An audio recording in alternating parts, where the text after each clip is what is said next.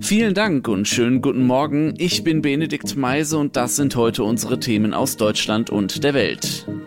An Schulen impfen. In einigen Bundesländern sind die Ferien vorbei und der Unterricht geht wieder los. Aber wie soll weiter mit Corona umgegangen werden? BAföG 2.0 Bildungsministerin Karliczek will das System ausbauen und nennt konkrete Reformideen.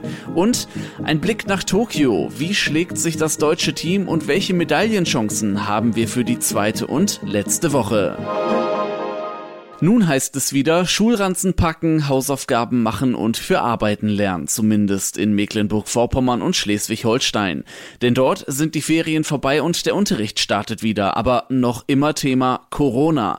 In beiden Bundesländern gilt deshalb zunächst einmal Maskenpflicht für Schüler und Lehrer in Klassenräumen. Die Gesundheitsminister der Länder wollen heute aber unter anderem über Impfangebote für Jugendliche beraten. Impfen gegen Corona an der Schule, an der Berufsschule, an den Unis. Da sollen die Bundesländer bitte Angebote machen, wünscht sich das Bundesgesundheitsministerium. Außerdem ist in der Beschlussvorlage für die Gesundheitsministerkonferenz zu lesen, dass die Länder Impfungen für 12- bis 17-Jährige auch in den Impfzentren anbieten sollen. Aus zum Beispiel Sachsen-Anhalt kommt da Zustimmung.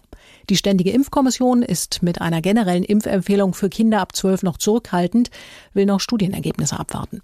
Aus Berlin, Lea Matschullert. Seit Tagen macht die extreme Hitzewelle den Ländern im Süden Europas zu schaffen und ein Ende ist vorerst nicht in Sicht. Auch diese Woche sollen es wieder über 40 Grad werden, so die Prognose der Meteorologen. Die Brände, die also teils ausgebrochen sind, werden weiter befeuert. Wir sprechen mit unseren Korrespondenten in Italien, der Türkei und in Griechenland.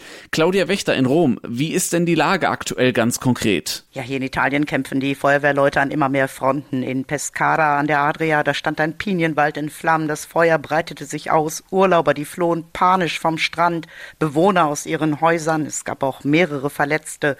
Und auch in vielen Regionen im Süden, vor allem auf Sizilien, da brennt es weiter, Löschflugzeuge sind im Dauereinsatz. Und so verrückt es klingt, in Norditalien, da gab es heftige Gewitter mit Hagel und Sturm.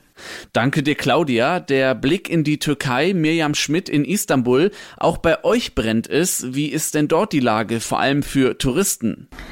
Touristen sind teilweise betroffen. Vereinzelt mussten Hotels in den vergangenen Tagen ja schon evakuiert werden.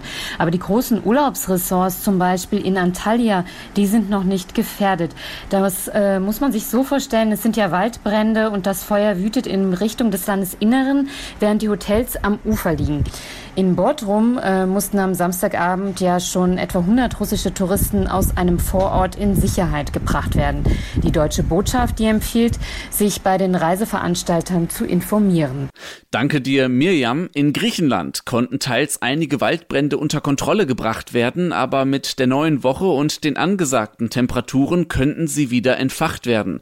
Takis Zaphos in Athen, kann man denn schon absehen, wann es wieder etwas kühler werden soll? Ja, das ist, was die Menschen wissen wollen und keiner kann es genau sagen. Das Wetteramt sagte heute Morgen, es könnte so mit leichten Schwankungen bis Mitte August äh, so weitergehen. Viele Meteorologen befürchten, dass es einen Hitzerekord geben wird mit mehr als 48 Grad. Diese Temperatur ist die höchste, die je in Europa gemessen wurde. Das war vor etwa 25 Jahren. Dankeschön, Takis. In Deutschland soll es übrigens die Woche nicht so warm werden, sondern nach Angaben des deutschen Wetterdienstes unbeständig und kühl. Studieren in Deutschland ist nicht ganz günstig. Ein Nebenjob, um die Kosten zu decken, reicht oftmals nicht aus. Viele machen sich deshalb auf den Weg zum BAföG-Amt. Doch dieses System soll reformiert werden. Das ist die Idee von Bildungsministerin Karliczek. Konkrete Vorschläge hat sie auch schon, beispielsweise die Altersgrenze für Studenten nach hinten schieben. Das Leben ändern und einfach mal was Neues studieren. Für viele Menschen, die über 35 sind, bleibt das nur ein Wunschtraum. Das Leben ist teuer, BAföG vom Staat, Fehlanzeige. Ministerin Karliczek würde das nach der Wahl gern ändern. Die Förderung, sagt sie, solle flexibler werden und nicht mehr automatisch mit der Regelstudienzeit auslaufen. Das BAföG müsse besser als bisher die neuen Bildungsbiografien abbilden, die nicht mehr so einheitlich ablaufen wie früher. Karliczek wünscht sich zudem auch, dass Zweitausbildungen vom Staat Staat finanziell unterstützt werden. Clemens Kurt, aktuelle Redaktion. Die Olympischen Spiele in Tokio gehen in die zweite und letzte Woche. Das deutsche Olympiateam hofft auf weitere Medaillen, unter anderem beim Schießen und bei den Vielseitigkeitsreitern. Einer ist schon wieder auf dem Weg nach Hause, Tennis-Olympiasieger Alexander Zverev. Thomas Bremser in Tokio, wie hat Alexander Zverev seine erste Nacht als Olympiagewinner denn verbracht? Ja, es war auf jeden Fall eine kurze Nacht. Zverev wurde gegen Mitternacht empfangen vom deutschen Team im Olympischen Dorf. Es war die schönste Woche meines Lebens. Ich bin mir sicher, das ist nicht die letzte Goldmedaille, die wir hier empfangen werden. Viel Erfolg allen noch. Am frühen Morgen ist er mit seiner Medaille schon wieder durchs Olympische Dorf gegangen, hat davon ein Video gepostet und ist schon wieder auf dem Weg nach Frankfurt. Eigentlich steht nächste Woche schon das nächste Turnier in Kanada an, aber ich werde vielleicht mir doch ein, zwei Wochen Zeit nehmen und vielleicht ein paar Turniere ausfallen lassen, weil das ist doch ein besonderer Moment für mich. Die US Open will er aber natürlich spielen Ende August. Es gibt auch Aufregung um eine belarussische Athletin bei den Olympischen Spielen. Die Läuferin Kristina Timonowskaja sollte nach Einschätzung der Opposition in Belarus von den autoritären Behörden ihres Landes aus Japan entführt werden. Was steckt dahinter?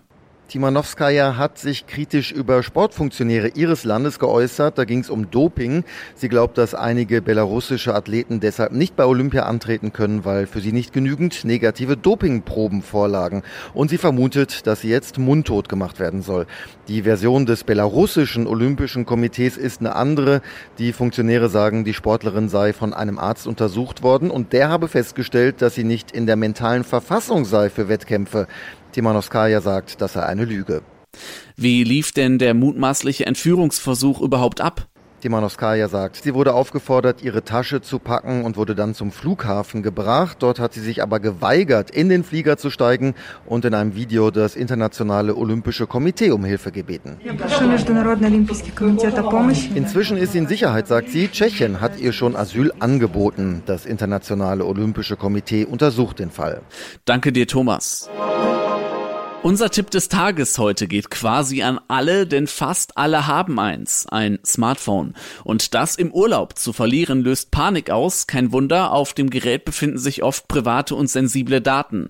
Private Bilder, Kontakte und Zugangsdaten zum Online-Banking oder zu Shoppingportalen können in falsche Hände gelangen. Doch mit ein paar Tricks lässt sich das Handy schützen. Und die kennt meine Kollegin Ursula Winkler. Ursula, was kann ich denn vorher tun, um mein Handy zu schützen, sollte es dann geklaut geklaut werden. Naja, erstmal gut, um andere von den Daten fernzuhalten, eine Displaysperre einrichten. Wer keine Lust hat, sich einen PIN zu merken, die meisten Geräte können auch mit einem Fingerabdruckscan oder Gesichtserkennung entsperrt werden. Und, klingt irgendwie langweilig, ist aber sehr hilfreich, immer die Updates fürs Betriebssystem machen. Da sind nämlich nicht nur neue Funktionen dabei, sondern oft auch wichtige Sicherheitsupdates. Gut, damit ist das Gerät sicher, aber wie sichere ich meine Daten?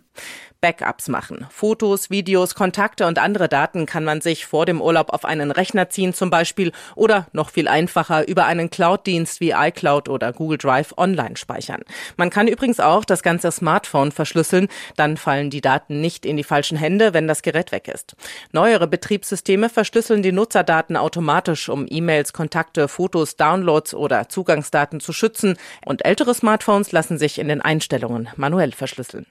Kann ich denn auf der Reise selbst noch was tun?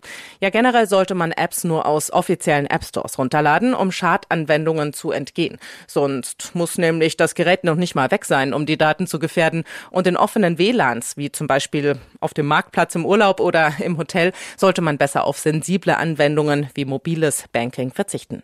Danke dir, Ursula, für die Tipps. Und zum Schluss werfen wir noch einen Blick nach Großbritannien, denn dort gibt es jetzt spezielle Anreize für junge Leute, damit sie sich impfen lassen. Bisher haben rund zwei Drittel der 18 bis 29-Jährigen eine erste Impfung erhalten. Zuletzt war das Impftempo aber gesunken. Die Regierung fürchtet zudem, dass einige junge Leute ihre zweite Impfung nicht mehr wahrnehmen. Deshalb soll nun gehandelt werden mit der Unterstützung von Fahr- und Essenslieferdiensten. So kann beispielsweise die Fahrt zum Impfen kostenlos kostenlos sein oder aber die nächste Mahlzeit. Ja, oder aber es gibt Gutscheine. Ja, da würde ich doch sagen, das würde hierzulande auch klappen. Da bin ich mir sicher. Das war's von mir. Mein Name ist Benedikt Meise. Starten Sie gut in die neue Woche. Bis morgen.